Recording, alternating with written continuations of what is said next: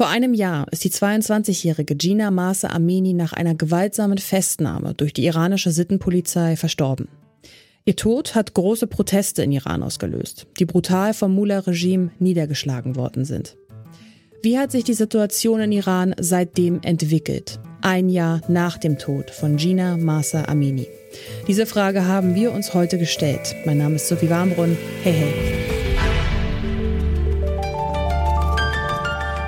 Zurück zum Thema.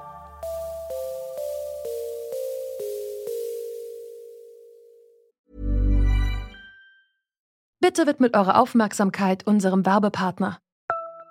Die Suche nach geeigneten Mitarbeitenden kann viel Zeit in Anspruch nehmen, muss sie aber nicht unbedingt, denn man kann sich helfen lassen.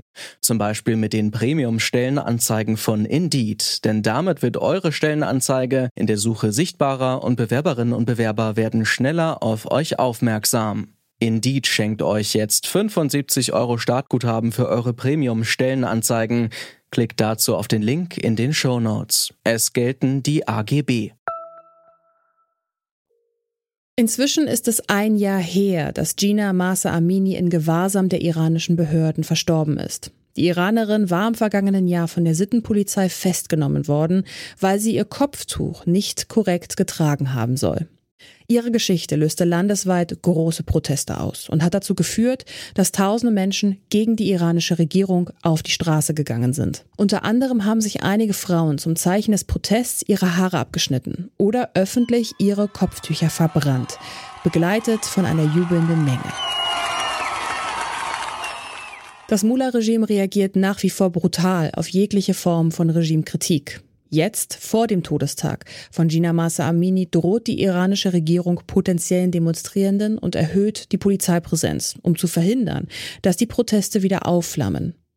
Womit ist am Samstag, an Aminis Todestag, zu rechnen? Die Journalistin Gilda Sahebi vom Podcast Iran Update ist sich unsicher. Das fällt mir sehr schwer vorauszusagen, ehrlich gesagt. Also ich kann es überhaupt nicht einschätzen, was passieren wird. Ich kann nur sagen, dass es auf jeden Fall, dass Proteste geplant sind. Also ich habe selber mit Menschen gesprochen, die morgen protestieren wollen. Und wenn ich sie aber auch frage, also einer hat mir gesagt, dass er protestieren gehen wird. Ähm, er habe Angst, hat er gesagt, und er glaubt, dass viele von denen, die protestieren, nicht zurückkehren werden weil einfach, wie du es auch gerade gesagt hast, das Regime wirklich sich seit Wochen schon auf diesen Tag vorbereitet, wenn nicht seit Monaten.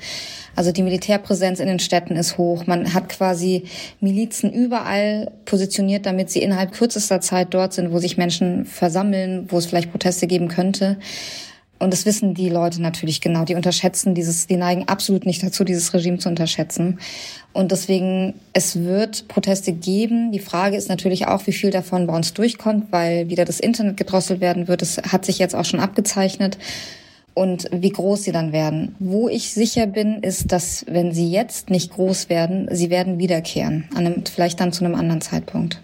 Die Berichterstattung über den Iran oder über die Proteste dort sind ja ein bisschen veräppt in den letzten Monaten. Können Sie vielleicht noch mal ein bisschen zusammenfassen für unser Publikum, wie diese Vorbereitung auf die Proteste aussieht? Sie haben von einer militärischen Präsenz in den Großstädten gesprochen. Wie müssen wir uns das vorstellen? Im Prinzip ist die Vorbereitung auch die große Gewaltanwendung, die wir jetzt in den letzten Monaten gesehen haben. Also wir hatten im Frühjahr eine Hinrichtungswelle. Da sind jede Woche Dutzende Menschen hingerichtet worden, die nicht irgendwie irgendwelche Vergehen begangen haben, sondern einfach, das waren politische Statements, dass man diese Menschen hingerichtet hat, um Angst und Schrecken zu verbreiten, um die Menschen davon abzuhalten, dass sie protestieren. Wir hatten, da erinnern sich vielleicht noch ein paar dran, diese Gas, Giftgasanschläge in den Mädchenschulen monatelang auch. Das sind alles Wege, wie das Regime in den letzten Monaten darauf hingearbeitet hat, dass es die Menschen so weit eigentlich zerstört, auch in ihrer Psyche und in ihrer Kraft, dass sie gar nicht erst wieder probieren zu protestieren. Und die Gewalt ist in den letzten Wochen auch nochmal richtig hochgeschraubt worden in den Haftanstalten, auf den Straßen. Dieses Regime kennt ja nur dieses Mittel. Die kennen nur das Mittel der Gewalt und der Brutalität. Und das haben sie gezogen in den letzten Wochen. Wie steht es aktuell um die Motivation der Protestierenden? Überwiegt da gerade die Wut oder eher die Angst? Ich glaube, dass alles da ist. Es ist Wut da, es ist Angst da, es ist Trauer da, es ist Hoffnung da, es ist Resignation da. Also das ist das, was ich höre, wenn, wenn Menschen mir schreiben. Also es ist, also um so zweimal, zwei Extrembeispiele zum Beispiel zu zeigen. Also eine 18-Jährige hat mir geschrieben, sie ist Sie hatte früher, war die Zukunft für sie wie so eine schwarze Box, hat sie geschrieben. Und jetzt nach den Protesten hat sie das Gefühl, dass sie selber sich eine Zukunft gestalten kann, dadurch, dass sie protestieren gegangen ist, dass sie Macht hat, dass sie als Frau diesen Protesten vorgestanden ist. Und eine andere Frau, die schon älter ist, die ist äh, Mitte 40, die hat drei Kinder, die hat gesagt, sie ist total hoffnungslos. Es hat sich nichts geändert, es wird sich nichts ändern. Und sie muss einfach nur aushalten, so hat sie es gesagt. Sie muss zwischen diesen, unter diesen Monstern quasi leben und kann nichts machen, außer auszuhalten, weil sie einfach so dieses Macht- und Gewaltmonopol haben. Und ähm, daran sieht man, dass es einfach natürlich verschiedene emotionale Zustände gibt und verschiedene Gedanken dazu. Das ist einfach, alles ist gerade da. Wie können und müssen westliche Staaten die Protestierenden im Iran unterstützen? Anders als jetzt.